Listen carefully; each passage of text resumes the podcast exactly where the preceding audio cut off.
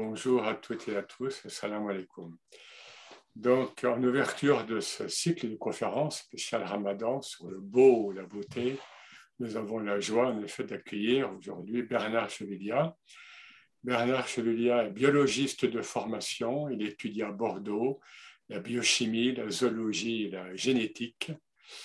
Puis devenu apiculteur en Ardèche, il fonde avec son frère en 1983 l'entreprise Melvita de produits de beauté et biologique, tout en poursuivant sa quête spirituelle et tout en s'imprégnant des sagesses universelles et des savoirs traditionnels. Ce cheminement le conduit à créer en 2014 avec Nuriel, sa compagne, les éditions Ozoni qui publient de magnifiques ouvrages sur la spiritualité, l'écologie, l'ethnologie, le voyage et la philosophie. Ils font également le magazine livre Ultreya pour partager avec un large public sur ces mêmes sujets. Que veut dire Ozoni? Peut-être que Bernard nous le dira au cours de son exposé. En revanche, je peux vous dire ce que signifie Ultreya. C'est une expression de joie que s'échangeaient les pèlerins euh, sur la route de Saint-Jacques de Compostelle et que l'on pourrait traduire par Aide-nous Dieu à aller toujours plus loin et toujours plus haut un beau slogan de vie sur un long chemin de vie. C'est donc avec plus vif intérêt que nous vous donnons la parole, Bernard, afin que vous partagez avec nous votre expérience de la beauté et que vous nous en livriez quelques secrets. Merci. Alors, je suis très honoré d'entamer en fait ce cycle mensuel consacré à la beauté ou d'autres après moi évoqueront bien sûr les dimensions euh, plus islamiques euh, ou plus spécifiquement islamiques et plus concrètes aussi de cette quête. Pour ma part, en guise d'introduction, je vais vous inviter de manière très très œcuménique à cultiver l'amour de la beauté et vous exposer pourquoi cette quête universelle, souvent méconnue aujourd'hui, est inhérente, à mon sens, à toute perspective spirituelle. Comme nous allons le voir, en fait, j'espère la, la quête du beau est en effet aujourd'hui plus que jamais une quête essentielle. Au sein de la revue Ultreya dont euh, Eric a parlé, revue qui invitait chacun à aller effectivement plus loin, plus haut, c'est une revue que j'ai animée, euh, j'ai eu le bonheur d'animer pendant six ans. La, beauté a été pour nous un, thème de prédilection et nous lui avons consacré beaucoup de dossiers thématiques et plusieurs numéros. Et puis c'est vrai que les éditions Ozoni Ozoni, ça vient en fait des, des Navarros, effectivement, et c'est euh, le, chemin de l'harmonie et de la beauté. Donc pour eux, c'est la quête de Ozo. Donc les éditions Ozoni ont dans la même veine publié euh, beaucoup d'ouvrages, et notamment un ouvrage qui s'appelle De l'origine de la beauté, qui est un livre directement inspiré de la Sophia Perennis, de la Philosophia Perennis. C'est un courant de pensée qui m'anime depuis euh, de nombreuses, nombreuses années. Alors la fête la quête du beau. Pour moi, j'estime que c'est une urgence absolue et salutaire parce que dans un monde où la laideur et la vulgarité, la brutalité aussi, on le voit, n'épargnent plus aucun domaine, euh, ça devient une priorité pour euh, se recentrer et je vais vous expliquer ce que j'ai ressenti tout au long de, ma vie qui a été souvent consacrée à la beauté, mais peut-être pas toujours la beauté spirituelle, mais même la beauté euh, physique. Je dirais peut-être que dans les temps qui sont les nôtres aujourd'hui, la formule de Hugo qui dit euh, c'est la nuit qu'il est beau de croire à la lumière, j'aurais tendance à dire c'est la nuit qu'il est beau de croire à la beauté. Il me faut d'abord poser juste un préalable. Je ne veux pas vous parler, euh, vous inviter ce soir à l'esthétisme, euh, autrement dit à l'idolâtrie passionnelle et superficielle du, du beau, le beau mondain, le beau artificiel. Mais je vais vous inviter à une quête à une esthétique vraie, à l'acquisition peut-être du sens des formes, qui est euh, une sorte de science du beau, mais irriguée par la métaphysique. Nous verrons peut-être au cours de cette, cette heure que le beau est en fait une recherche de la béatitude divine et que celle-ci résonne en nous comme une note harmonique de fond qui marie le bonheur et la vérité. Mais avant tout, il faut toujours revenir, euh, pour moi, à la nature, à l'expérience première de la nature. Il faut revenir en fait au cocon premier, au berceau qui est le nôtre, Et j'aurais dit qu'il faut résolument s'émerveiller de tout ce que l'on peut voir dans la nature. Par exemple, la, beauté que moi je trouve saisissante des vols de migrateurs, soit des oiseaux, des papillons, ou les chevreuils qui bondissent, c'est courant chez nous, le chant lointain des oiseaux, le miroitement incroyable des poissons, la carapace même irisée des insectes, le pelage d'un mammifère, la fleur qui vient juste d'éclore, ou même le galet sur le chemin.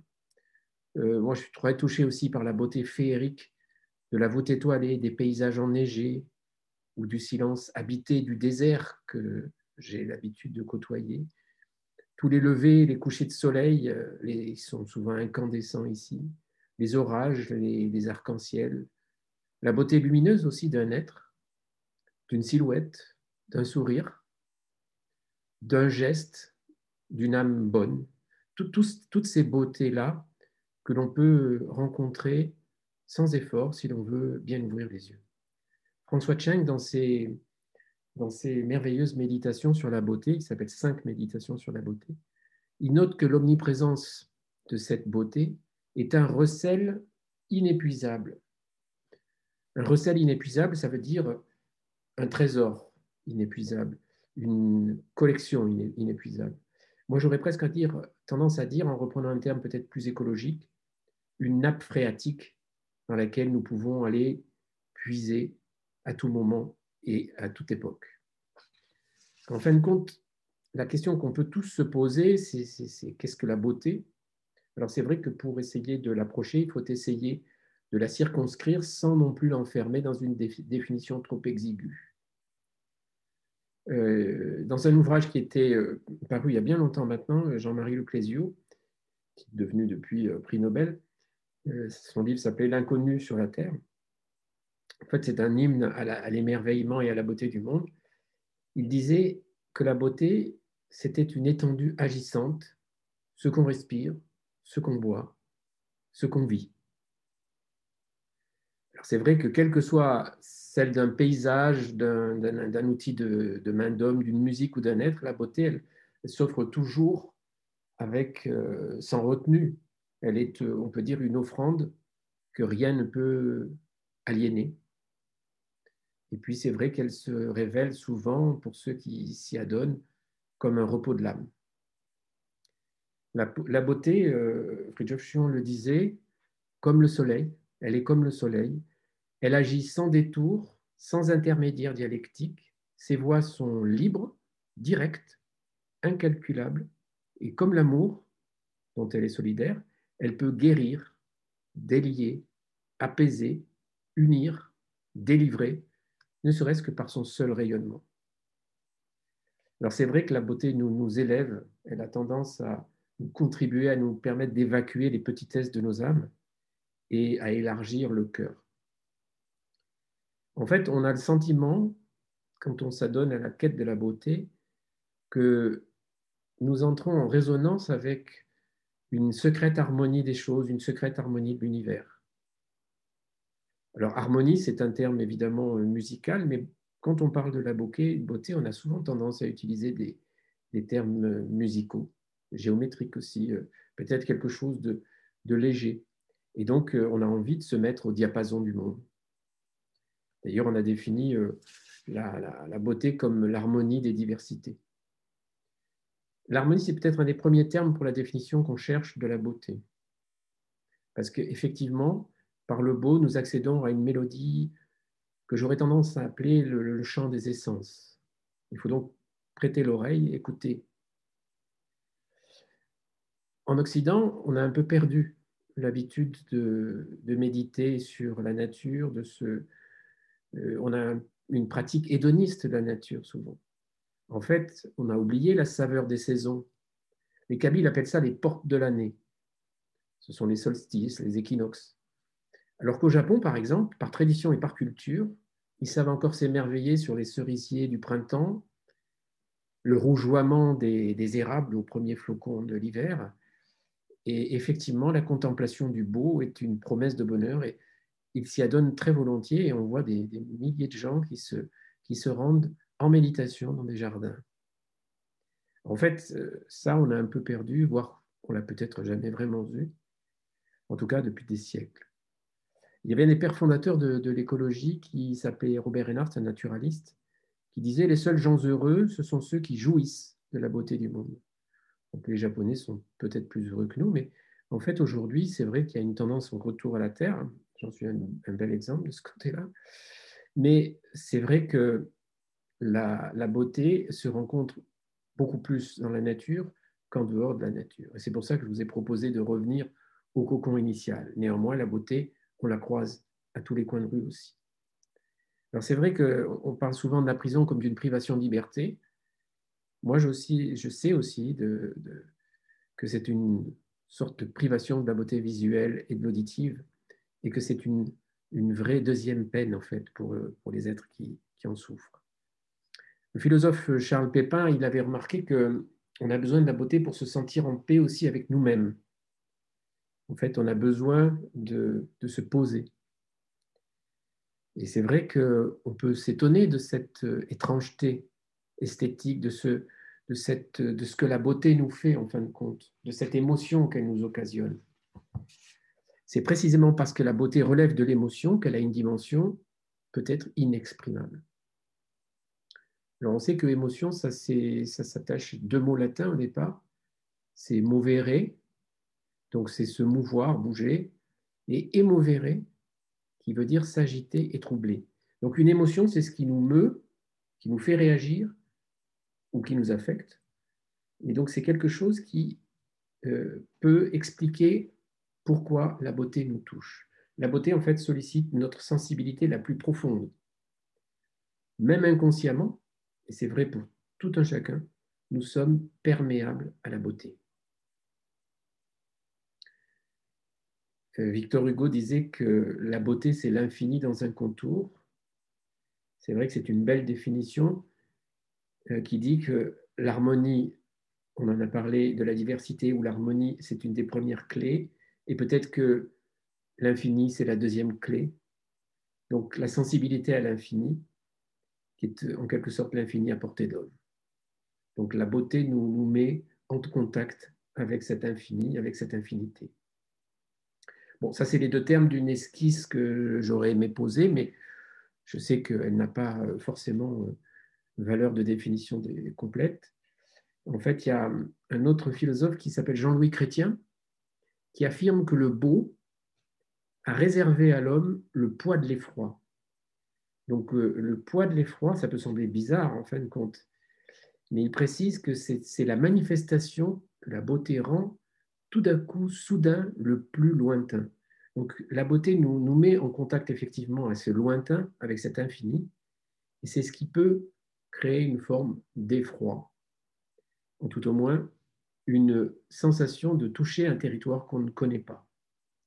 En fait, en s'affrontant à l'épreuve du beau, l'homme touche toujours à l'ineffable, à la fragilité, à la mélancolie aussi, hein, c'est un mot qui ne doit pas être exclu, en fait, il côtoie le mystère, le mystère du monde.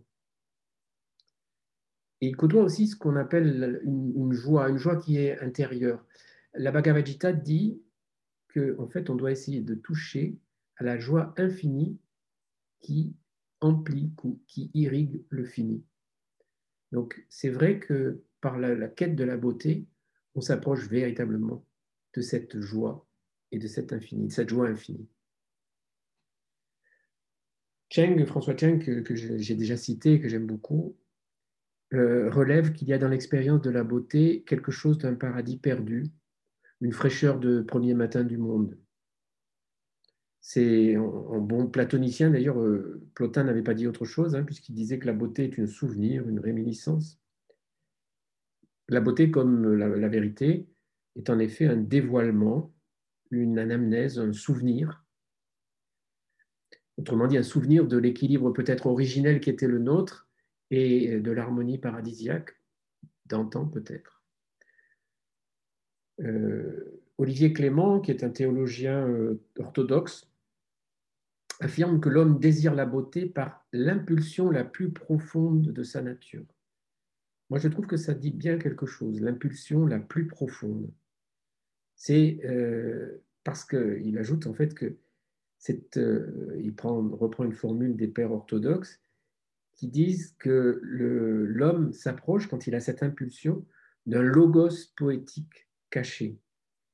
Parce que, en fait, ce logos, cette parole, ce, discours, ce souffle même de Dieu qui, suscite la vie, c'est ce souffle qu'on cherche d'approcher dans la beauté. Le logos, c'est une, parole qui, euh, qui résonne en nous, qui est aussi le logos, c'est aussi beaucoup plus que ça. Si on met une majuscule à ce terme, c'est presque l'être qui s'exprime. Donc il faut, il faut prendre le temps, en fait, euh, je dirais peut-être de tendre l'oreille ou d'ouvrir les yeux pour percevoir ce souffle et ce murmure caché, ce, logos poétique. En grec, on utilise le terme philokali, qui est euh, un mot qui sert à, présenter un recueil de, textes, comme notamment la, quête du pèlerin, du, pèlerin, euh, qui, qui, fait de la prière continue, euh, mais en fait, la philocalie, c'est l'amour de la beauté. C'est un terme qui est très très proche de la philosophie, qui est donc l'amour de la sagesse. Et c'est vrai que philosophie et philocalie, amour de la sagesse et amour de la beauté, sont deux termes qui se conjuguent volontiers. On, le connaît euh, dans le zen, mais dans le soufisme, on a exactement la même chose, puisque on a très souvent la poésie qui affleure dans les textes. On sait tous les, textes de Hafiz, de Omar Hayam ou d'autres qui sont des textes euh, éminemment philocaliques. Euh, le, berbère euh, Augustin d'Hippone, qu'on appelle Saint-Augustin en Occident, s'interrogeait déjà sur le fait que les deux termes de sagesse et de beauté soient presque synonymes dans leur langue à l'époque-là. Cette quête s'apparente effectivement à l'expérience que les hindous appellent le darshan, c'est la contemplation du beau et du vrai, notamment dans la figure du maître, du maître spirituel, du gourou ou du shir, pour les soufis et pour euh, tous les musulmans.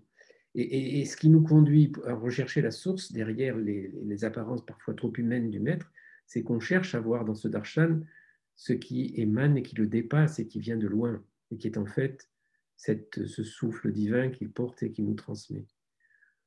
Donc on peut dire qu'en investissant l'âme, la, beauté peut offrir, comme le terme soufi le dit, une dilatation de la poitrine, une inshira, un élargissement du cœur. C'est vrai que la beauté a tendance à nous permettre d'ouvrir notre cœur à d'autres dimensions que celles que nous avons l'habitude de, de, de, cohabiter, les dimensions qui ne sont pas celles du quotidien c'est aussi pour dire combien le beau, avec son parfum d'infini que, l'on a déjà évoqué, s'accorde aussi avec l'amour. Euh, l'amour, c'est le plus authentique et le plus profond des, amours. Il est proche de la beauté. Euh, en, termes d'hindou, on dit que, on, pourrait dire, si on prenait des termes védantins, que l'amour est la parèdre de la, ou la shakti du beau. L'amour et le beau sont des compléments. Euh, on peut dire que la beauté euh, est aussi une forme de bonté. C'est d'ailleurs un terme qui est euh, très couramment associé. Bonté et beauté. La, bonté, c'est la, la, beauté de l'âme. Et euh, je dirais que si on veut se lancer sur les chemins de la beauté, il faut commencer par faire ce que Lita Bassé appelait oser la bienveillance. La, bienveillance tous les jours au quotidien. En fait, si on fait référence à la fameuse trilogie platonicienne du beau, du bien, qui culmine dans la splendeur du vrai, euh, on sait que en fait, le bon et le beau sont les deux versants d'un même sommet. Donc la splendeur du vrai, c'est en quelque sorte le sommet, mais le versant beauté et bonté sont en fin de compte les deux faces euh, nord et sud d'un même sommet. Euh, Olivier Clément, dont j'ai déjà parlé, il, relève que quand la sainteté monte du cœur vers le visage, elle apparaît comme une lumière de beauté. Et il ajoute une formule que je trouve très très belle qui est la lumière d'un accueil qui ne juge pas. Un accueil qui ne juge pas, c'est une, c'est une formule qui, euh, pour moi, dit tout. Ça, c'est la vraie bienveillance. Un accueil de l'autre qui ne juge pas. Et donc la bonté, c'est une beauté, aussi une beauté de l'âme et une beauté de disposition. Il y a un autre philosophe qui parle aussi de la, en parlant justement du visage de l'homme, de la transcendance impossessible. Alors c'est un peu compliqué comme terme, mais la transcendance, on comprend bien ce que ça veut dire, c'est ce qui nous dépasse. Impossessible, c'est quelque chose d'inaliénable qu'on ne peut pas posséder.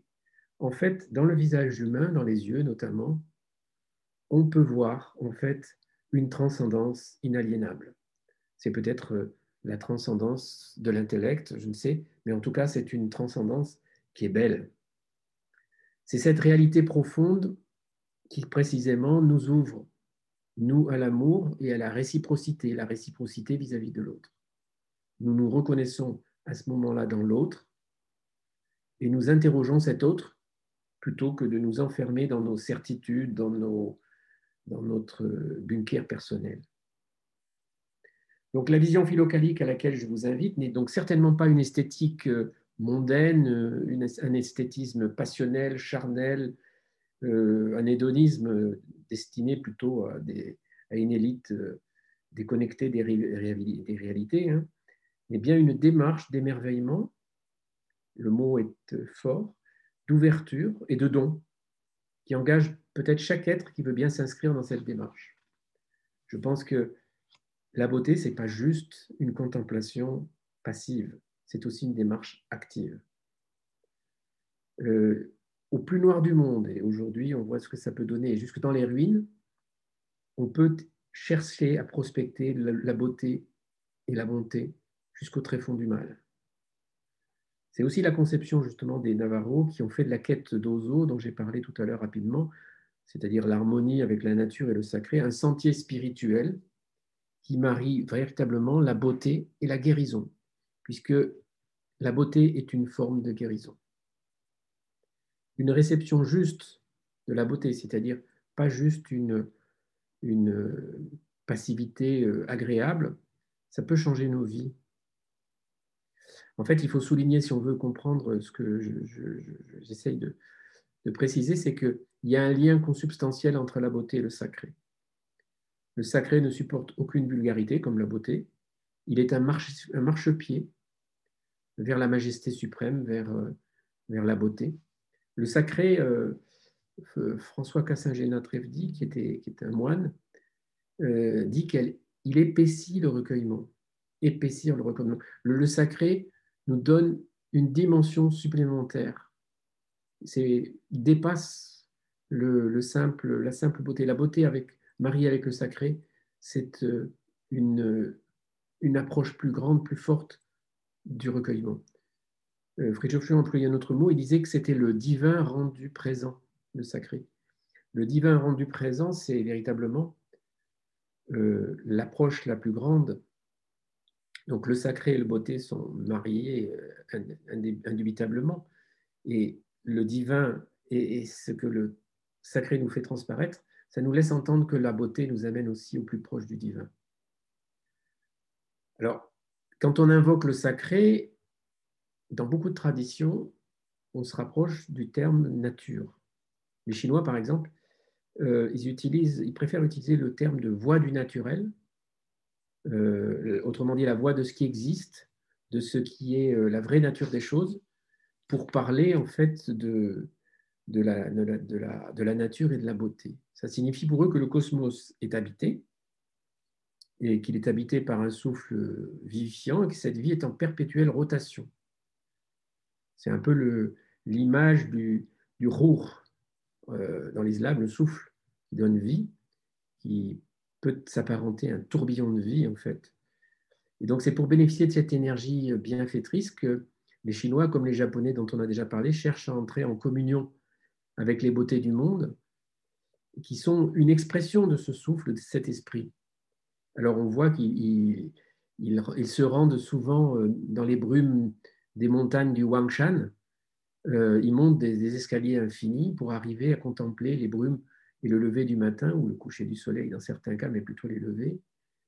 Et euh, c'est une façon pour eux d'être en tête à tête avec ce souffle divin, ce souffle caché. Il y avait un moine qui s'appelait Citrouille amère, c'est-à-dire un Shitao, qui est un peintre assez célèbre en Chine, qui disait que son, que son tête-à-tête avec le mont Wang n'avait pas de fin. C'est-à-dire qu'il pouvait passer son temps à échanger. Et pourquoi? Parce qu'en fin de compte, c'était une sorte de rencontre avec le souffle et avec la beauté. Alors il faut surtout ne pas confondre, il ne s'agit pas du tout de panthéisme. Je sais que souvent, on a tendance à dire, les gens qui se rapprochent trop de la nature font du panthéisme. Ils, imaginent que Dieu est dans la nature et qu'il n'est que là. Non, non, il s'agit de dialoguer avec ce fameux logos poétique caché, si je reprends la formule de Olivier Clément ou des pères, qui euh, en fait irrigue véritablement euh, ce que nous regardons, cette beauté que nous contemplons. Je voudrais juste vous citer une petite poésie de, de Rainer Maria Rilke que j'aime bien et que je ne résiste pas au plaisir de vous lire parce qu'elle est, proche de cette idée de, de logos poétique. Il dit Ah, ne pas être isolé, ne pas être exclu, pas le moindre cloisonnement de la loi des étoiles. La vie intérieure, qu'est-ce?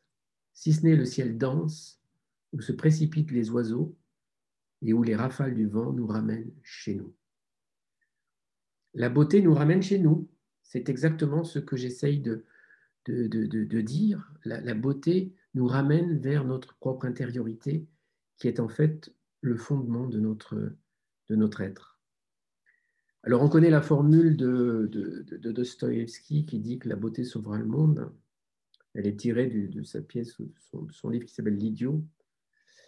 Euh, il dit la beauté sauvera le monde, mais on, oublie souvent simplement que le pendant de cette formule, c'est mais qui sans les femmes sauvera la beauté? Je veux en venir en fait. Il y a une indéniable analogie métaphysique entre la femme, le féminin et la beauté. Dans l'idiot d'ailleurs, euh, le, prince Mishkin, il est frappé de stupeur euh, et même de compassion par la beauté d'une femme qu'il voit sur un tableau.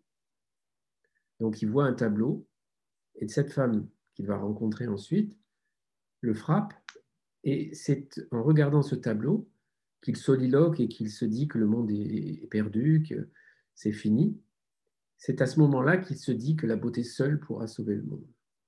Donc en fin de compte, il y a une connexion forte, même dans cette, cette formule classique, c'est que l'image de la beauté et de la femme sont liées, et euh, ça le conduit à faire une sorte de, entre guillemets, de prophétie. Mais c'est parce que si la beauté sauvera le monde, c'est parce que le féminin sera à l'ouvrage. Alors François Cheng, que j'ai déjà cité plusieurs fois et que je n'ai pas fini de citer, n'hésite pas à dire que la femme est elle-même un concentré de beauté et même un miracle. Alors bien sûr, on va me dire c'est une parole d'homme ou que c'est quelque chose qui est subjectif. Non, non. En fait, ça a une vraie dimension métaphysique.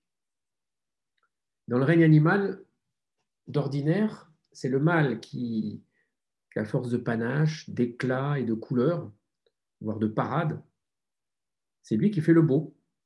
Dans la dualité humaine, c'est la femme qui est naturellement parée de beauté.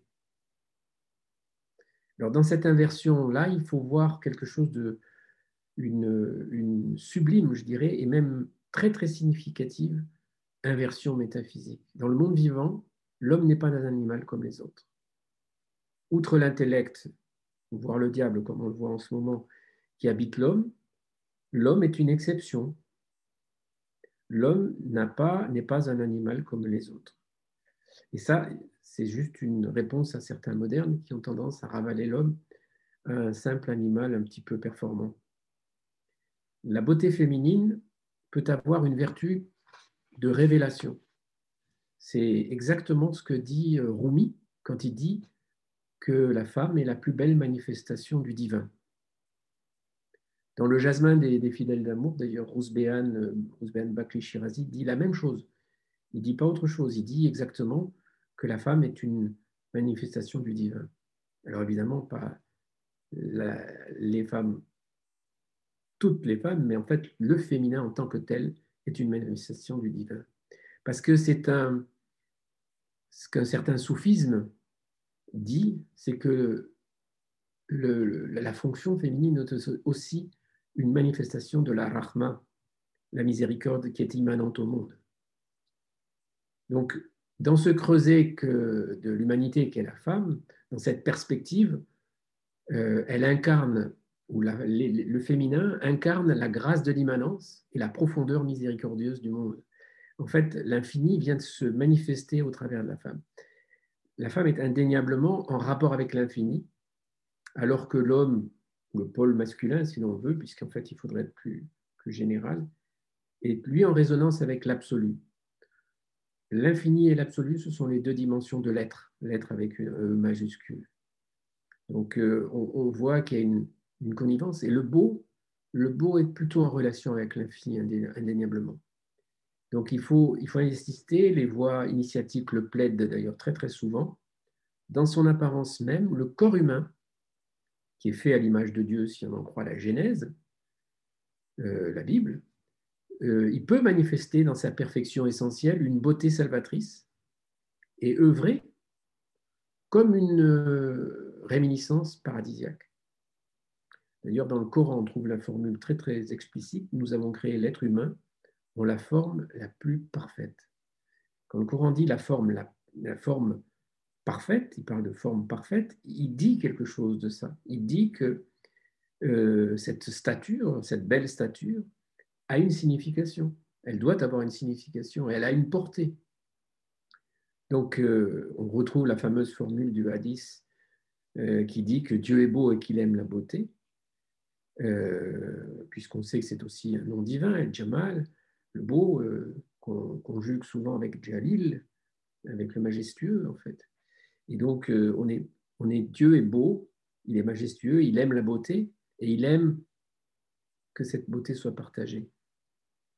Et comme nous sommes à l'image de Dieu, nous, nous avons aussi forcément une dimension de beauté en nous, et de bonté donc, on l'a déjà dit. Et donc il faut, euh, il faut comprendre que cette dimension-là est capitale dans la compréhension d'une démarche philocalique.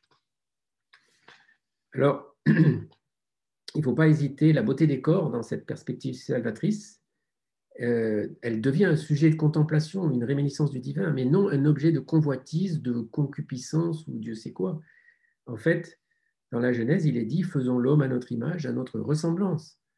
Et en fait, la beauté physique est sacrée parce qu'elle coïncide avec l'intention divine que Dieu a voulu donner à ces corps, à ce corps. Donc, euh, c'est une dimension importante.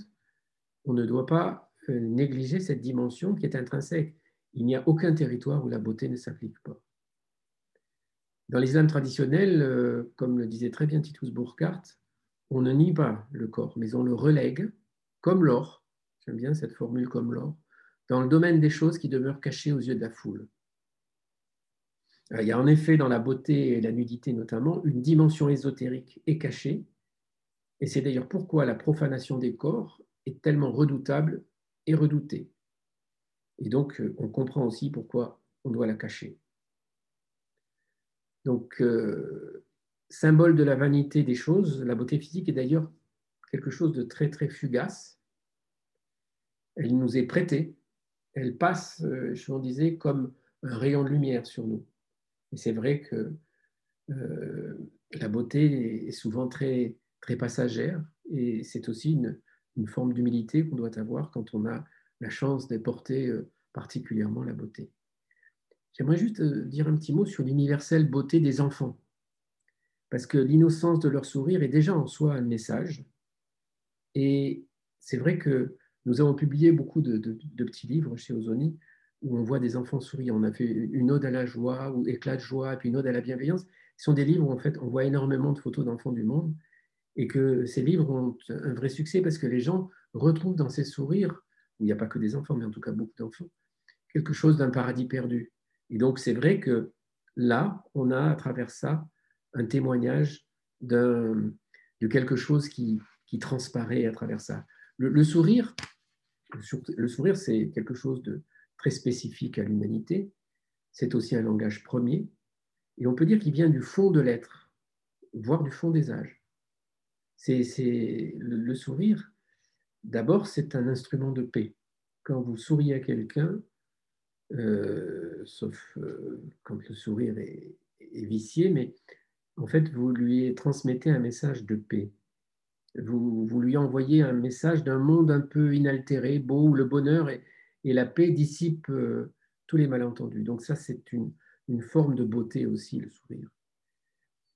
Alors, on a beaucoup parlé là du, monde, enfin, de l'individu, des, des, personnes il faut revenir au, macrocosme, au, monde en lui-même. Euh, il y a une formule assez connue, un petit peu comme la fameuse formule sur la beauté sauvera le monde. C'est en fait le fait qu'il faille, selon Hölderlin, habiter le monde en poète.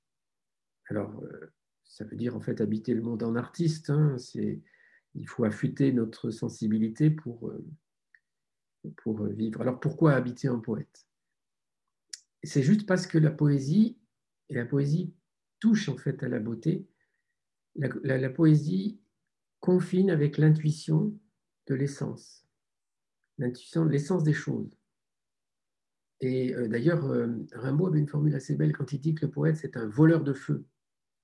Euh, ce feu, cet infini, ce, qui est au cœur de, la beauté, c'est un peu ça qu'il cherche à capter, le poète, comme le chercheur d'or et donc, euh, Claudel disait aussi que le, poète est un métaphysicien à l'état sauvage. C'est vrai que euh, dans la poésie, il y a une quête métaphysique cachée souvent. Et donc, euh, c'est vrai que habiter en poète, ça veut dire qu'il faut prendre une dimension un peu différente dans la façon d'approcher le monde si l'on veut percevoir la beauté et en bénéficier.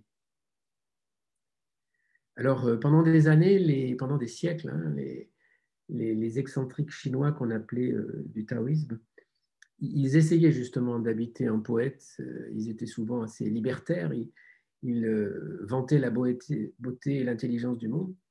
Et en fait, il y a un de nos auteurs qui s'appelle Antoine Marcel qui, est imprégné de cette philosophie. C'est un philosophe cynisant qui est un amateur de cabanes solitaires et puis de bonsaï, puisqu'il a été cultivateur de bonsaï. Et en fait, il nous invite dans un livre qu'on a publié qui s'appelait Ecotopia, mais il en a fait beaucoup d'autres, notamment le traité de la cabane solitaire, à faire le choix d'une vie anonyme et simple, au plus près de la nature, pour approcher le mystère du beau. C'est vrai que le mystère du beau, il s'approche dans la simplicité souvent. Euh, la simplicité, c'est euh, un peu la, vertu de la beauté. C'est une formule qu'utilisait Leclésio, puis je pense que Pierre Rabhi a dû dire la même chose deux, trois fois dans tous ses écrits. En Occident, depuis le XVIIe siècle, la beauté de la nature, elle, est largement oubliée, on l'a dit. Elle est souvent ramenée au folklore, au romanesque. Et puis, en fait, on lui a laissé la place, on a laissé place à une culture plutôt qu'à une nature artificielle, dont l'art vestimentaire notamment est euh, euh, assez représentatif. Il faut se revoir depuis le XVIIe, XVIIIe les perruques, les pourpoints, les jabots, la poudre sur les hommes. Enfin, il y a quelque chose de grotesque dans cet avatar. Et c'est curieux parce qu'en fait, avec l'avènement des Lumières et l'avènement de la science, la désaffection pour la beauté est devenue concomitante de la crise écologique. Donc, en même temps que euh, perdait le sens de la nature, on perdait le sens du beau, et en fin de compte, on faisait naître une crise écologique. Alors le monde aujourd'hui est désenchanté, hein, c'est ce qu'on dit, tout au moins, il a perdu ce, côté euh, extraordinaire qu'on lui prêtait, mais le monde n'est plus regardé, il n'est plus considéré. C'est aussi pour ça qu'on va le mettre à sac et qu'on va en extraire avec avidité la moindre substance souterraine.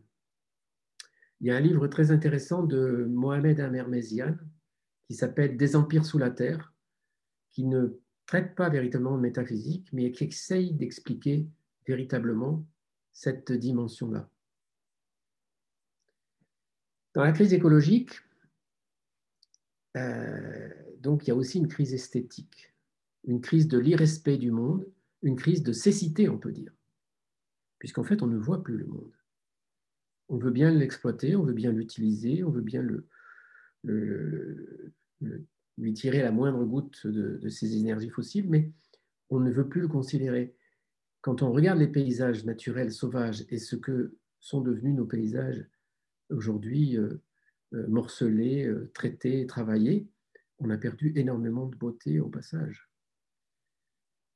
En fin de compte, quand on comprend ce qu'est véritablement la beauté du monde, c'est la beauté de notre mère, hein, notre mère la Terre, on ne se comporte plus du tout de la même manière. Donc Pierre Rabhi, qui était un ami, feu Pierre Rabhi, puisqu'il est décédé au mois de décembre, euh, selon lui, il disait que les croyants devraient être les premiers écologistes, les défenseurs de la création contre les prédateurs. Et c'est vrai que souvent, les dimensions religieuses ont un peu oublié la dimension écologique. C'est récent, ça revient, c'est heureux, mais ça a été un petit peu oublié au profit d'un homme plutôt euh, euh, prédateur que cultivateur. Donc c'est vrai qu'on a parlé donc de la simplicité, de la sobriété, de la modération, qui sont toutes des vertus qu'on doit retrouver en contact avec la beauté. Aujourd'hui, euh, Sylvain Tesson le dit souvent, euh, l'invasion du lait à l'échelon planétaire, c'est la première marque de la mondialisation, c'est ce que l'on constate quand on va dans n'importe quel pays aujourd'hui, dans le premier aéroport venu, euh, on a le même monde, la même chose et rien n'est beau. Il y, a, une sorte de défaillance de l'esprit, euh, disait euh, justement encore Rabbi, à, imaginer la capacité, euh, à, la capacité à imaginer la beauté de la vie. On a, on, a, on a tendance à ne plus regarder avec les yeux qu'il faut. Imaginer, ça veut dire aussi faire image, apprendre à voir, à regarder, à écouter. Et en fait, ce que je voudrais vous inviter à faire, c'est rééduquer votre sensibilité pour voir et entendre jusqu'au moindre son des vies minuscules. Les vies minuscules, ce sont ces... Même, le moindre insecte est intéressant à regarder dans sa beauté irisée. La moindre petite stridulation d'un animal est une beauté. Et dès l'instant où vous regardez la nature avec ces yeux-là, vous allez avoir une autre approche du monde. Juste une chose qui, est peut-être un petit peu anecdotique, mais un de mes amis musiciens, Marc Lopuit, qui est un oudiste de renom, il dialogue en musique avec les rossignols. Donc il joue et les rossignols lui répondent. On ne peut pas faire beaucoup mieux pour habiter le monde en poète que de dialoguer avec les rossignols en jouant du oud. Et euh, franchement, c'est assez impressionnant. Euh, je l'ai vu faire, il est venu, il l'a fait, puisqu'on a énormément de rossignols chez nous, mais il le fait, euh, et je crois que d'ailleurs sur Internet, on peut trouver ce dialogue qu'il fait avec des, rossignols. Donc il faut apprendre à, vivre en poète, il faut aussi apprendre à se désencombrer, à s'attarder sur les chemins, à glorifier les arbres. Vous savez, les arbres, ce sont de très grands oratoires aussi pour, pour les oiseaux, pour les souffles. Il faut apprendre à ouvrir les yeux, à contempler la moindre humeur de la nature. C'est Baudelaire appelait ça le, langage des fleurs et des choses muettes. C'est vrai que dans la nature, si on veut bien s'intéresser à ce qu'est la beauté, on va avoir jusque dans l'infime un sentiment de perfection, une perfection essentielle, et aussi un émerveillement qui est lié à la beauté intrinsèque et à la perfection inhérente à, la vie, en fait, en général. Euh, à l'évidence, l'univers est fait, euh, on peut dire que c'est l'œuvre d'un poète, un grand poète d'ailleurs, un poète au souffle puissant et créateur.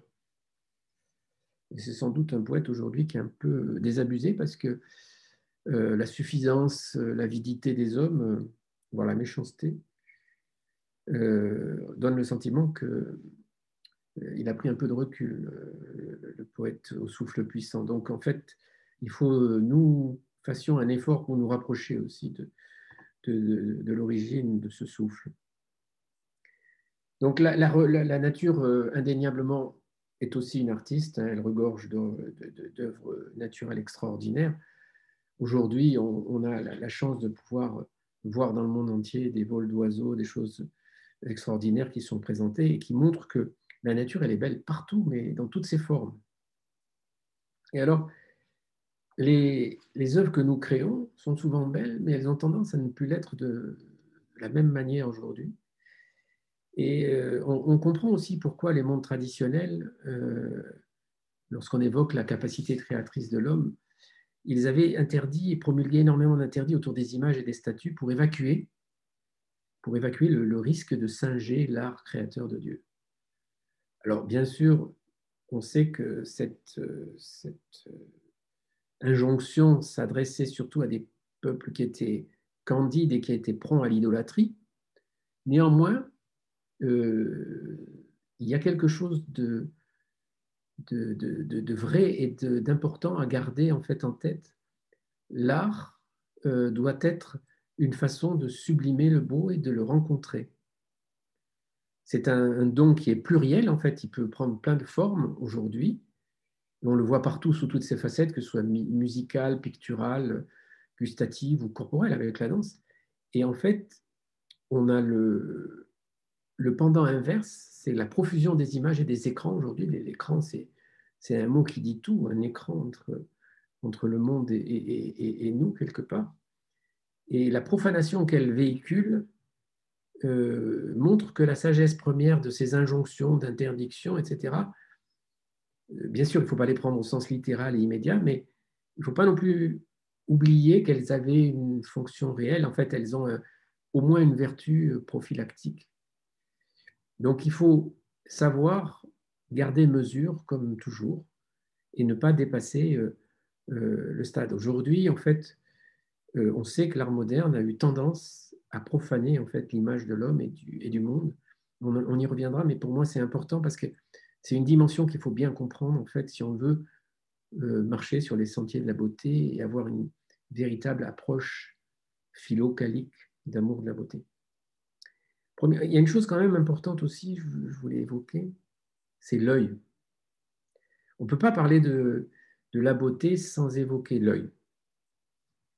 Goethe euh, a parlé de l'œil il a théorisé euh, cette dimension-là en disant que l'œil est redevable de son existence à la lumière. Bon, soit c'est vrai que s'il n'y a pas de lumière, il n'y a pas besoin d'œil, on est d'accord. Et en fait, là où c'est très très curieux, c'est on peut se demander dans la nature, quand on regarde, pourquoi il y a des millions de nuances de couleurs, pourquoi il y a euh, tant de formes différentes. S'il n'y avait pas un œil pour les apprécier, y aurait-il autant de couleurs? Alors c'est une énigme un peu labyrinthique, hein, on ne sait pas qui est le premier euh, du jeu cosmique de l'œil ou du beau, du beau et de l'œil, mais n'empêche que cette euh, présence d'un œil pour voir, et on va, on va y aller plus loin tout à l'heure dans la dimension de l'œil de, de ce que représente l'homme par rapport euh, Dieu et au monde, l'œil est euh, quelque chose qui est extrêmement intéressant. la sophistication de l'œil, la transparence de la cornée de l'œil, ça brouillait le, sommeil de, de Darwin, parce qu'en fait, il ne comprenait pas comment c'était possible qu'on ait, que l'œil ait pu inventer la transparence de la cornée. Parce qu'on aurait pu faire un œil avec une cornée, puisque la seule partie de l'homme qui est transparente, c'est la cornée. Et donc, tout d'un coup, on aurait eu un œil qui ne voit pas. Il existe des yeux qui ne voient pas. Celui, par exemple, des, animaux souterrains. Mais l'œil est transparent. Et donc, comment expliquer que l'œil ait pu euh, avoir la transparence et, et ait pu voir? Donc, euh, ce sont des questions qu'on se pose beaucoup dans le domaine de la biologie que j'ai beaucoup pratiqué sur la finalité et le déterminisme, mais personne n'a encore donné une véritable réponse de savoir pourquoi l'œil existe et pourquoi l'œil est transparent et pourquoi l'œil nous permet de vivre. Donc, euh, François Cheng disait, en fait, euh, d'accord, euh, l'univers, il est, comme il est, mais il n'était pas obligé d'être beau, parce qu'il aurait pu être purement fonctionnel. Pourquoi est-il beau? Alors, c'est vrai que dans une perspective euh, strictement matérialiste, si c'est un chaos, on peut se demander pourquoi la nécessité du beau, pourquoi autant de beauté, autant de profusion de beauté, pourquoi les, animaux sont-ils beaux, pourquoi les fleurs sont-elles belles, pourquoi les paysages sont-ils magnifiques, pourquoi, pourquoi ça? En fait, il y a une vraie question qui se pose dans l'univers, puisque en fin de compte, la nature n'était pas obligée de faire le beau. Elle n'est pas obligée d'être harmonieuse. En fait, c'est une, l'harmonie, c'est une qualité originelle qui donne des règles et des rythmes qui sont propres à l'univers et à son fonctionnement. Mais euh, l'harmonie et la beauté ne sont pas des accidents, ce sont des. Ou alors, si c'était un accident toujours renouvelé, c'est comme si on gagnait tous les jours au, loto sans fin, c'est impossible. Donc, euh, c'est vrai que l'intelligence aussi transparaît dans la beauté. L'harmonie est une forme d'intelligence, puisqu'en fait, elle, elle donne des règles et des fonctionnements. L'harmonie, les couleurs, les formes, l'immensité des perspectives, tout est dans la beauté, des sons et des chants. Tout ça, ce sont des paroles qu'on trouve beaucoup chez les poètes, mais même chez les scientifiques, euh, que j'ai beaucoup côtoyés, avec lesquels je travaille encore, euh, on trouve des, remarques assez similaires. Par exemple, Jean-Marie Pelt, qui est aujourd'hui décédé, mais qui était un biologiste chrétien, il insistait beaucoup sur la beauté. Il a même fait un, livre sur ce sujet-là avec Sœur Marie Kérouz. Euh, l'astrophysicien aussi d'inspiration bouddhiste, Trin Xuan Tuan, qui est donc un astrophysicien, d'un coup un biologiste, c'est un homme du, terrain, l'astrophysicien, il, a un terrain beaucoup plus large. Ben, Trin Xuan Tuan disait que la beauté du monde excède celle perçue par les yeux. Il dit euh, Je ressens aussi intensément une beauté d'ordre plus abstrait que m'inspire sa cohérence et son ordre. Donc lui, ce pas tant la beauté formelle que cette espèce de cohérence extraordinaire qu'on trouve dans tout l'univers, pas seulement dans le monde, dans notre petit monde.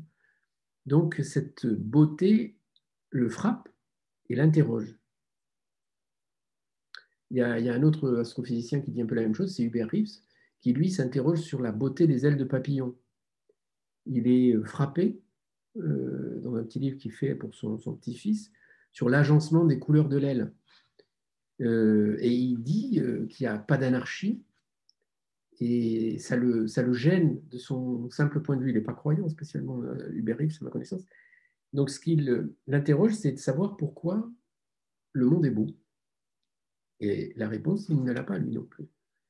Il est clair que la somptuosité de la nature qui part de l'atome invisible jusqu'à l'extravagance cosmique du monde qui est sans fin, euh, et qui, s'exprime aussi d'ailleurs dans les mondes sous-marins. Pourquoi sont-ils beaux? Les poissons sont magnifiques sous l'eau.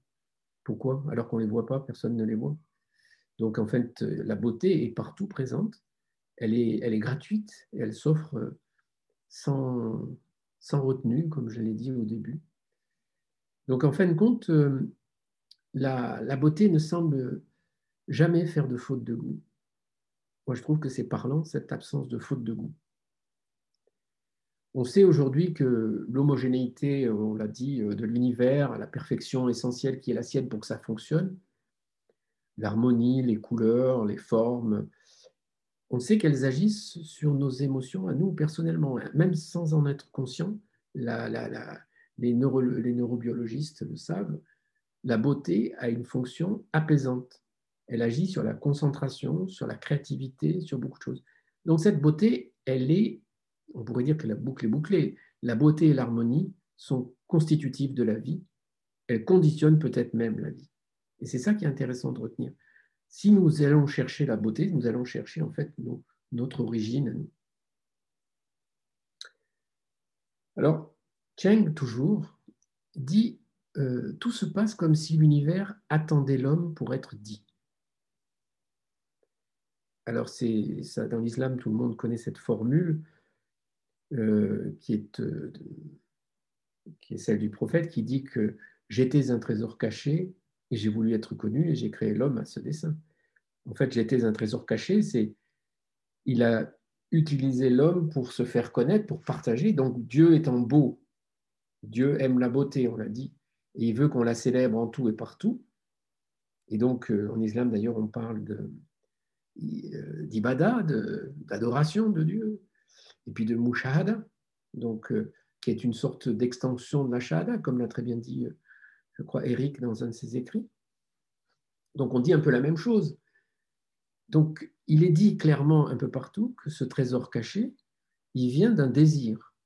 Ce désir originel, c'est celui de Dieu, c'est celui de partager sa beauté. Donc le désir de Dieu de faire connaître sa beauté, de la faire partager, c'est aussi le désir de faire partager sa béatitude. La béatitude, c'est l'amour lié avec la beauté. Et au fond, la béatitude, c'est le fondement de toute beauté. Dans l'hindouisme, on parle du Satchitananda, être, conscience et béatitude. Ce sont les trois dimensions du divin.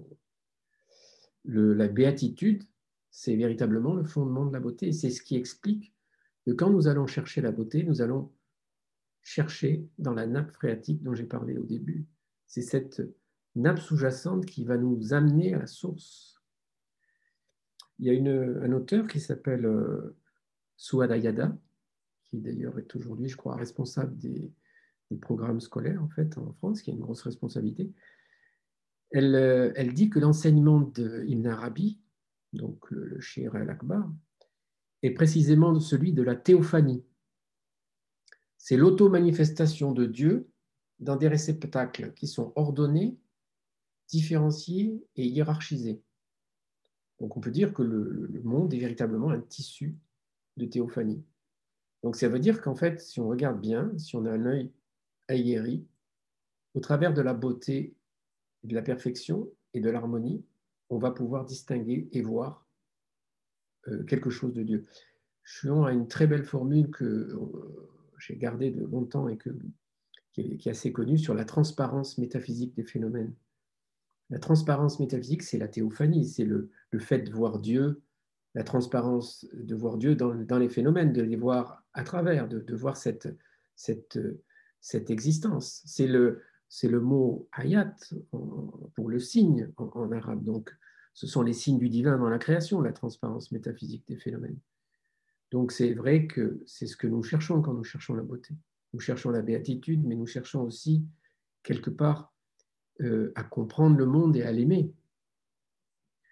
Il y avait quelque chose dans Saint Augustin qui disait que si un instant tu pouvais contempler comme moi, il était soi-disant un saint, donc la beauté dans laquelle toutes les beautés pâlissent, donc c'est vrai que la beauté avec un grand B, en fait, il contemple dans le monde la beauté. Donc il est. Euh, Saint François d'Assise disait la même chose. Il dit il faut, contempler la grandeur et la beauté des créatures font contempler par analogie leur auteur avec un A majuscule. Donc euh, la beauté de départ, l'auteur, c'est Dieu qu'on cherche à voir. C'est une expression qu'on retrouve aussi dans, l'islam. Il y a un soufi qui s'appelle Laïji qui dit que l'homme est l'œil du monde donc on a parlé de l'œil tout à l'heure. L'homme est l'œil du monde, c'est ce que j'ai voulu être connu, j'étais un trésor caché, j'ai voulu être connu. Donc l'œil du monde. Le monde est le reflet de Dieu, puisque Dieu euh, a voulu créer le monde pour être connu aussi. Dieu lui-même est la lumière de l'œil. Et donc l'homme est l'œil qui regarde dans le miroir. Autrement dit, il est le témoin, le shahid. Et donc ça, c'est une expression importante. Nous sommes témoins de cette beauté, nous sommes là aussi pour regarder la beauté. Et si nous ne la regardons pas, en fait, en quelque sorte, nous ne rendons pas, nous ne, ne jouons pas notre rôle dans, la configuration du monde. Simone Weil, que certains d'entre vous doivent connaître, qui est une philosophe d'origine juive absolument remarquable, disait que euh, l'attention absolument sans mélange est prière l'attention absolument sans mélange. C'est une très belle formule parce que si on regarde véritablement euh, la beauté que l'on constate ou la bonté, en fin de compte, on est en train de s'approcher du divin et de la prière. Et, ça s'explique aussi d'un point de vue purement métaphysique. Euh, on peut dire que le monde ne peut pas être étranger au soi. Euh, le soi, le soi dans, dans la partie euh, pédantine, c'est en quelque sorte, on peut dire, l'être suprême, le surêtre, c'est Dieu, Dieu incarné, et, enfin incarné, Dieu manifesté et Dieu non manifesté. C'est le soi. Et donc, euh, le monde ne peut pas être à côté du soi. Donc, le monde est obligatoirement dans la création. La création du monde doit être à l'intérieur du soi. D'ailleurs, la Shahada ne dit pas autre chose quand elle dit euh, il n'y a pas de divinité si ce n'est Dieu, il n'y a pas de réalité si ce n'est la réalité. En fin de compte, il n'y a que l'un, il n'y a que le soi. Donc le monde est dans le soi. Donc euh, cette transparence que nous cherchons, c'est celle du soi, c'est celle de, c'est celle de cette théophanie, c'est Dieu qui nous parle. Mais nous sommes aussi, nous, dans cette création. Nous sommes donc un peu inclus dans cette divinité. Et donc, même si nous avons la liberté de penser, nous sommes dans l'un. Donc la création n'est pas extérieure à Dieu et la dualité des apparences, les hindous le disent volontiers, n'est qu'un jeu d'illusions. C'est la Maya, la fameuse Maya, le voile de Maya qui, qui nous fait croire que nous sommes, que nous sommes libres et indépendants de, jouer. Donc, quand nous cherchons la beauté, nous cherchons quoi? Nous, cherchons notre essence. Donc, euh, l'intelligence et la beauté, ce sont des, c'est des reflets à portée de main, en quelque sorte, qui nous sont donnés, généreusement donnés d'ailleurs. Et quand on a cette appréhension de la beauté, on aura une sorte d'approche du monde qui est totalement différente de celle de quelqu'un qui vit dans la matérialité la plus pure. Donc, euh, je crois qu'il faut toujours penser ce jeu de miroir entre Dieu, l'homme et le monde, tout en gardant l'idée qu'il y a une permanence du soi, du surêtre et de l'être, et donc du non-être, hein, selon l'expression qu'on lui donne. Donc, euh, nous sommes véritablement en résonance avec la beauté du monde, avec Dieu. Et donc, euh, cultiver le sens du beau, c'est une part de la voie spirituelle. Ça, il faut vraiment que, moi, c'est pour moi, c'est une, dimension euh, capitale. C'est une, une, thématique importante dans la quête euh, du divin. Euh, c'est ce que savaient très bien favoriser les mondes traditionnels, puisqu'en fait, ils étaient sensibles à la qualité du regard. les objets quotidiens, les plus quotidiens même, en passant par la cuillère, le moindre objet traditionnel était beau. Ils étaient euh, modelés de main d'homme, ils avaient une patine que le temps rajoutait, ils avaient quelque chose du charme, de la simplicité décorative, ils étaient, ils étaient euh, quelque chose, l'art populaire c'est un peu la, richesse des pauvres, mais en fait en réalité c'est aussi la beauté du monde qui s'exprime à travers ça. Donc entre somptuosité et sobriété, la diversité et la beauté de l'habitat traditionnel partout dans le monde, c'est une démonstration en fait assez éloquente du, fait que les mondes traditionnels avaient un équilibre, une homogénéité et une quête de la beauté. Alors, quand on voit un village traditionnel, en fait, il, est comme une émanation de la terre. N'est pas différent de la terre, comme aujourd'hui. Les, villes aujourd'hui sont des, sont des excroissances, ce sont des parasitages. Puisqu'en fait, à l'époque, euh, on peut le voir encore, mais il y a des villages qui sont de pures émanations. Et donc, bien sûr que les conditions humaines ont changé et qu'on ne peut pas revenir en arrière tout ça, mais il y avait, et c'est important de le comprendre, dans, les, dans, les, dans la construction des, des, habitats, y compris dans les temples, que ce soit les cathédrales qui étaient construites par des compagnons, ou euh, des, des, mosquées anciennes, qui, euh, y compris les plus fragiles, qui sont faites en terre battue, il y avait quelque chose de, de la beauté du monde qui transparaissait et qui n'était pas en discordance. Donc il y avait une harmonie qui résonnait partout il n'y a pas si longtemps, j'étais en Mauritanie, euh, à Shingeti, tout au moins à l'extérieur de Shingeti. Il y a une... Shingeti est au milieu du Sahara, mais le, sable gagne partout et le premier Shingeti avait été installé au cœur du sable. Et le sable a envahi Shingeti au point qu'on déplace, on a déplacé il y a bien longtemps la ville. Et la ville a été euh, déplacée ailleurs. Il en est resté quelques, euh, quelques bribes, et notamment une, mosquée qui est aujourd'hui au milieu des sables, et que le sable d'ailleurs commence à, recouvrir, mais qui est faite de pierre et de terre. Et elle a quelque chose de, dans sa simplicité extraordinaire, d'absolument magnifique. En fait, en, soi, cette beauté simple est une sorte d'appel à la prière. D'ailleurs, juste un petit mot sur l'art de l'islam, puisque nous, sommes, euh, euh, dans une confrérie soufie, c'est dans un contexte soufi qu'on parle c'est vrai que l'art de l'islam, il, mélange en fait l'austérité du désert et la profusion de l'oasis. L'oasis, on a l'impression que les arabesques ont été créées pour euh, qu'elles sont nées de l'oasis. En fait, on a donc euh, un art qui n'est pas figuratif. Euh, l'art musulman répète la nature sans la singer. Il ne veut surtout pas, à la différence du naturalisme, faire semblant de, singer la nature, mais par contre, il l'essentialise. Et donc, il a cette beauté aussi de l'essence, ce champ des essences dont on a parlé tout à l'heure. Donc en fin de compte, dans les mondes traditionnels, on avait, ils avaient des limites, hein, on, le sait, ils n'étaient pas tous euh, merveilleux, extraordinaires et sans défaut, ça on le sait, mais il y avait une ambiance qui était assez homogène et protectrice.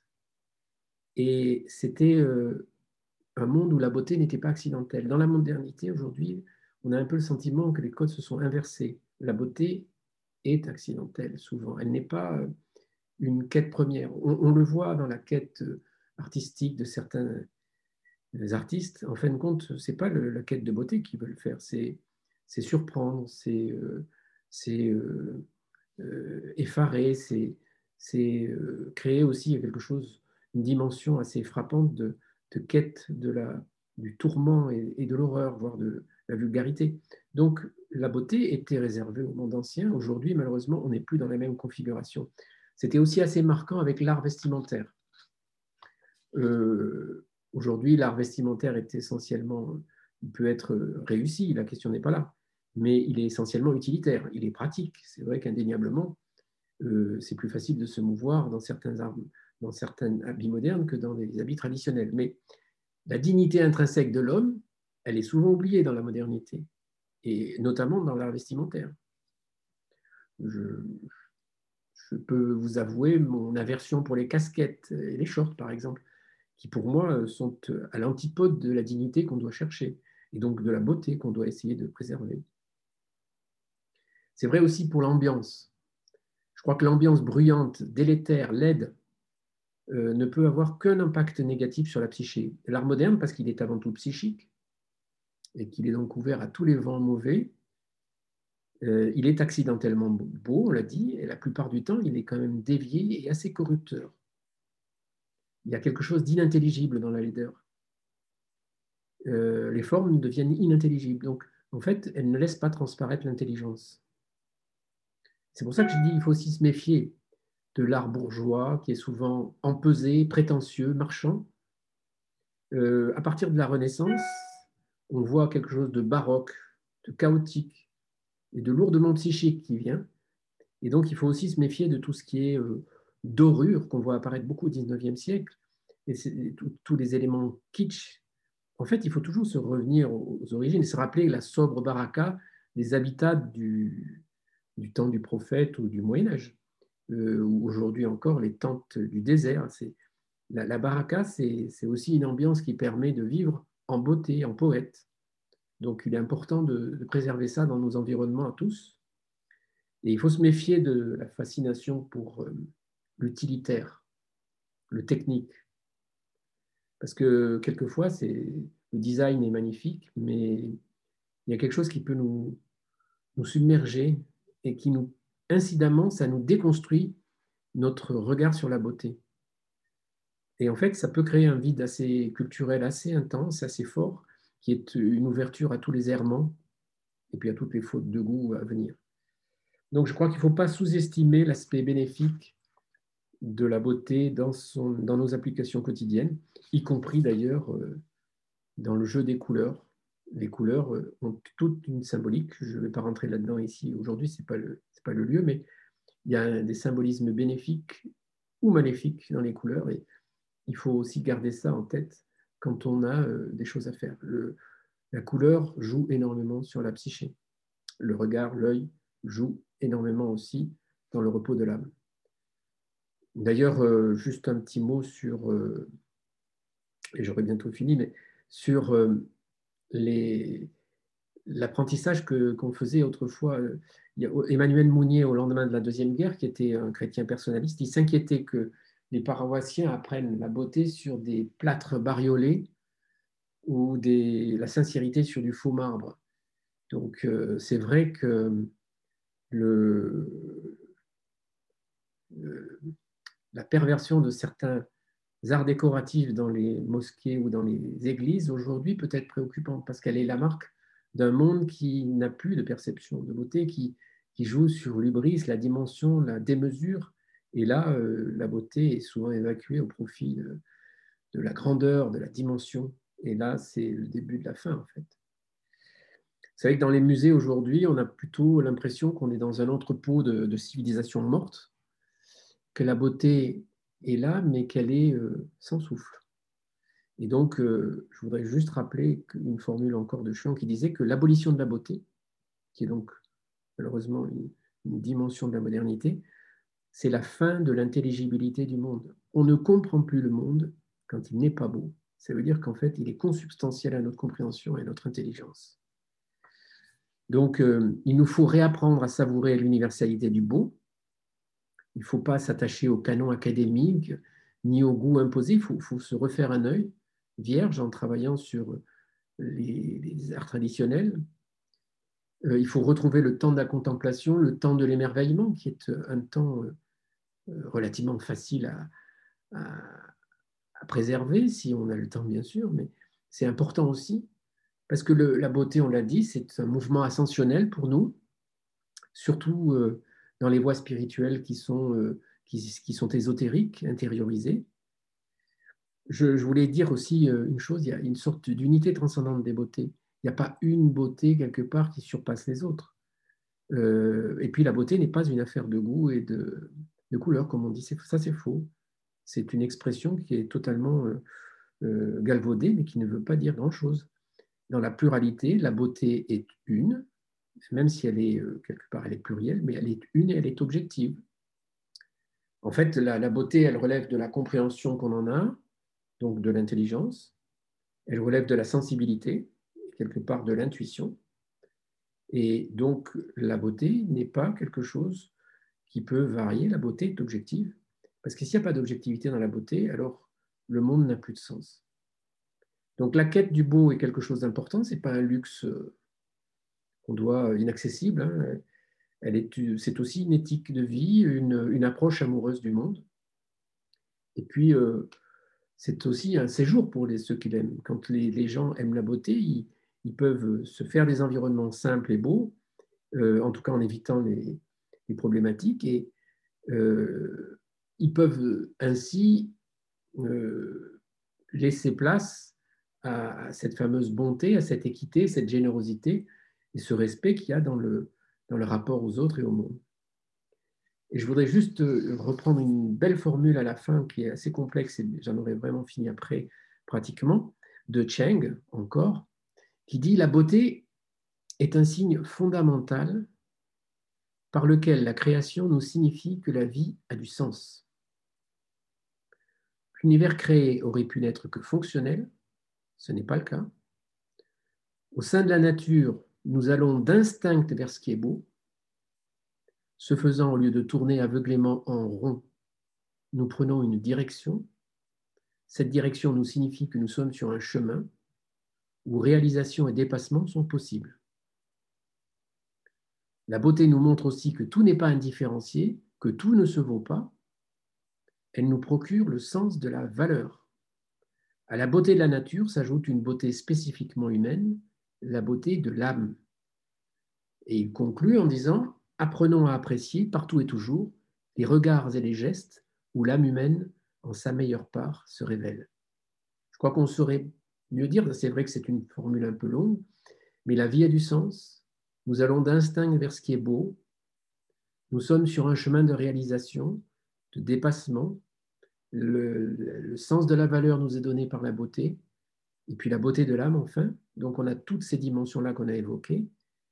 Et très prosaïquement, donc, la proximité du beau, ça va être de fuir la, vulgarité, la dictature publicitaire, le monde de rêve et d'artifices qu'on nous propose régulièrement, afin de d'être plus vide, plus vacant pour recevoir en fait le murmure des choses, mais le murmure de cette beauté qui nous vient de loin.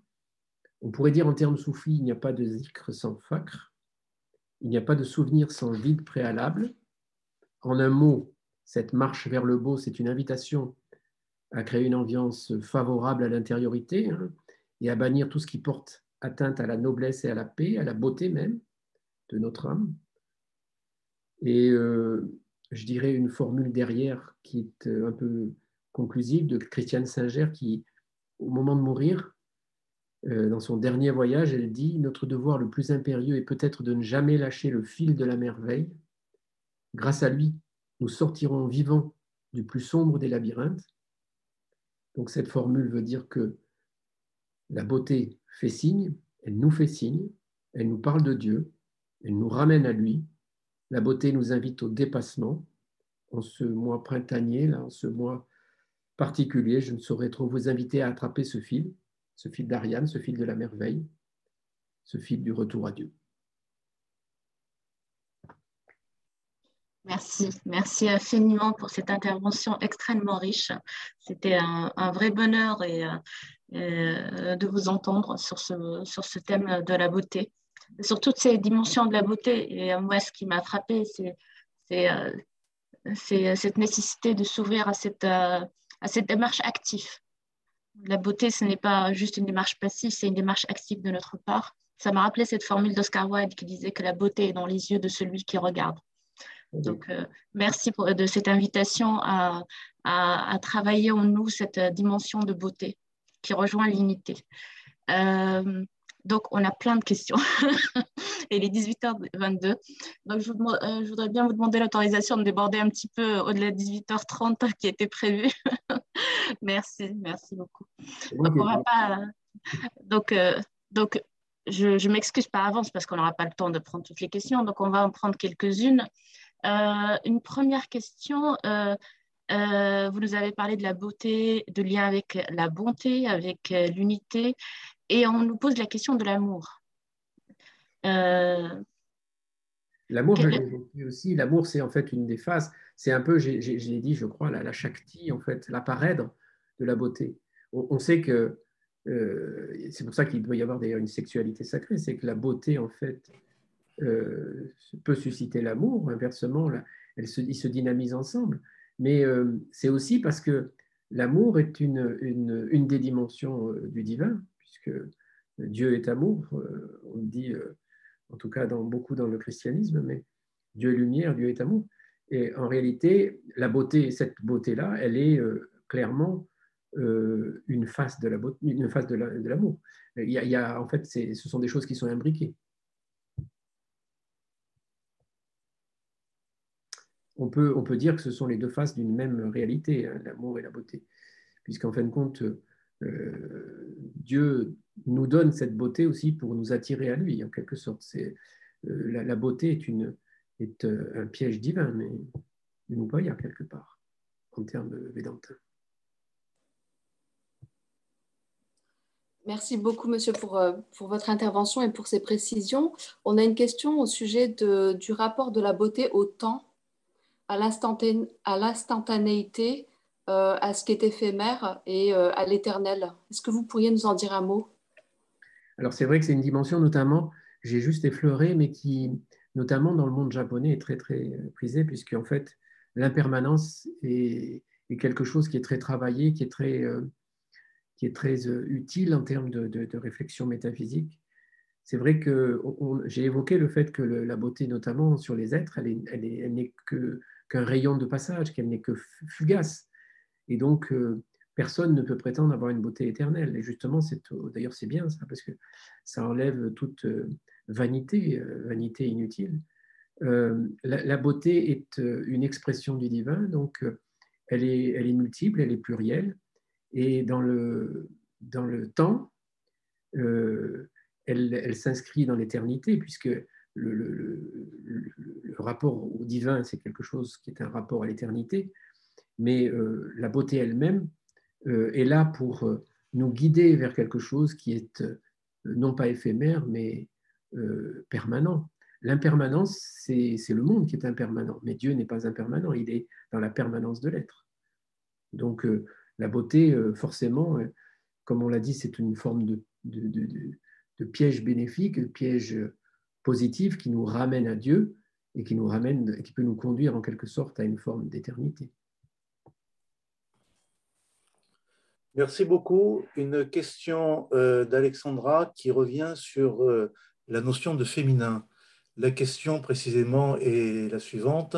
Merci pour votre intervention. Les notions de féminin et de femme semblent être la même chose selon vous, mais les pôles masculin-féminin ne sont-ils pas distincts de l'homme et de la femme, en ce sens que chaque humain possède ces deux pôles en lui Merci.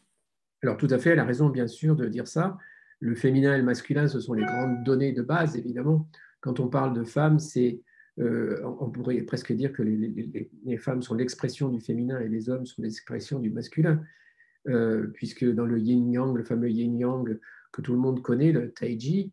Donc avec cette expression, on trouve toujours une part de féminin, une, tache noire dans le blanc, une tache blanche dans le noir. Donc en fin de compte, on sait qu'il y a du féminin dans l'homme et du masculin dans la femme. Néanmoins, quand on parle de féminin ou de femme, pour dire que, puisque les, anciens, notamment Ruby, parlent bien de la femme, ils ne parlent pas du féminin, lui. quand on parle de féminin et masculin, ce sont déjà des données qui sont un peu plus modernes. Mais en réalité, euh, quand on parle de l'homme ou de la femme, on, pense euh, effectivement en, termes de, fondamentaux, on parle plutôt du féminin et du masculin. Merci infiniment. Euh, évidemment, quand on parle de la beauté, on pense aussi à la laideur et à la violence du monde qui, nous entoure. Et, euh, voilà, euh, on a plusieurs euh, questions autour de ça, sur comment transformer cette, cette laideur en nous, comme d'un travail alchimique, pour voir la beauté de ce monde. C'est le travail de toute une démarche spirituelle. On est sûr qu'on est d'accord que la beauté n'est pas la réponse à tout. Il faut un travail sur soi, si on veut donner... Euh, en fait, euh, il y a beaucoup de choses dans, dans les démarches spirituelles, mais la démarche de la quête de la beauté est une démarche pour aller chercher en soi le meilleur de soi-même. Donc, quelque chose qui est peut-être plus facile à trouver, mais quand on a une noirceur intérieure qui peut être liée à des facteurs totalement extrinsèques qui sont venus d'une dimension tout à fait autre et d'une ou d'un habitat difficile ou de, et donc euh, l'on vit dans une dimension comme ça, en fait, c'est là qu'il faut faire un effort sur euh, la sortie de soi-même pour essayer de regarder les, parties qui sont belles. Et quand on appelle un retour à la nature, parce que la nature est, un, est une forme de guérison, commencer par euh, se plonger dans la nature, c'est déjà commencer à guérir. de tout temps, le recours à la nature a été un recours guérisseur. dans les mondes traditionnels, l'ermite qui se recueillait dans, le, dans les parties les plus éloignées, c'était souvent pour guérir lui-même de ses euh, tourments personnels. Donc, euh, je crois que le, recours à la nature peut être une première chose pour se tourner vers un monde qui est beau, naturellement beau. Alors, bien sûr, la nature aujourd'hui n'est pas belle partout puisqu'elle a été travaillée par l'homme et que souvent elle est devenue différente de celle que l'on aime et de celle que l'on voudrait promouvoir. Néanmoins, euh, on peut trouver dans la nature un premier euh, pansement guérisseur. Et ça, je crois que c'est une dimension qu'on ne peut pas nous enlever. Ensuite, euh, la laideur, elle est souvent un facteur de circonstances. Et donc, il faut essayer de sortir des circonstances qui sont les plus laides pour essayer de s'abstraire et aller chercher, même dans les vies minuscules, je l'ai dit à un moment donné, ce qui peut nous satisfaire et satisfaire notre âme. C'est très compliqué de sortir d'un monde qu'elle est, mais il y a toujours moyen d'aller chercher, par exemple, euh, même dans un, recueil poétique, un recueil poétique traditionnel, par exemple, peut être une source de bonheur, une source de beauté. Et donc, il faut, par tous les moyens, la musique est une façon aussi de s'extraire de la, de, la, de, la, de la laideur. Donc, tout ce qui est euh, à notre portée peut nous aider à sortir et nous aider, en fait, à, à retrouver. Et puis une vie intérieure intense, c'est déjà un monde qui est très beau. C'est un monde qui est euh, apaisé. Et j'aurais tendance à dire, bien sûr, quand on est dans une recherche croyante, euh, avoir chez soi un oratoire, un petit oratoire, qui, euh, même aussi petit soit-il, une sorte de mini zaouya, si on prend un terme islamique, c'est une façon aussi de se créer un univers de beauté et de se préserver du bruit du monde. Et donc, je pense que ça, c'est une dimension qui peut être travaillée. Mais c'est vrai que euh, c'est pour certains plus dur que pour d'autres un combat de tous les jours, mais c'est aussi un combat qui, si on est actif, porte très vite, ses fruits. Euh, j'ai des amis photographes qui sont devenus photographes pour sortir la laideur du monde et ils ne photographient que de la beauté. Ils ont refusé de photographier la laideur qu'on peut photographier, bien sûr. Et euh, ils ne seraient certainement pas devenus reporters de guerre. Mais du coup, en, prolongation, comment, comment aider à éduquer nos enfants au beau?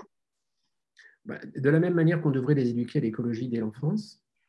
C'était une des données, euh, je dirais, que Pierre Rabhi n'arrêtait pas de répéter. Il l'a même dit à Emmanuel Macron en direct le jour où on l'a rencontré pour lui en parler. Donc, euh, peut-être pas été entendu, mais ça a été dit.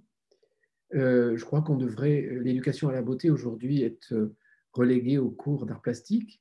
Et je pense que c'est une, éducation que seuls les parents peuvent donner en, choisissant des pistes, en choisissant des choses. Mais clairement, l'éducation à la beauté euh, est décisive dans l'évolution d'un être. Lui faire découvrir un beau texte, lui faire découvrir un enfant une belle chose, lui éviter les, de voir des choses qu'ils n'ont pas à voir, des choses qui sont laides, lui éviter évidemment les écrans, on sait, hein, ça c'est facile à dire, plus difficile à faire aujourd'hui, mais tout ce qui peut perturber la, la, compréhension de ce qu'est le beau, effectivement, est une vraie problématique. Merci, merci infiniment pour cette très belle intervention. Et euh, on retiendra qu'il faut qu'on s'ouvre et qu'on devienne nous-mêmes des poètes dans ce monde. Voilà, ça, tout à fait. Merci infiniment à tous ceux qui nous ont suivis et merci à vous, Bernard Chevilla, pour votre temps et votre générosité ce soir. Donc, on, on vous souhaite à tous une très belle soirée et on se retrouve dimanche prochain pour euh, la beauté à travers l'art du tajwid du Coran, la récitation du Coran. Belle, belle soirée à tous. Merci. Amen. Au revoir.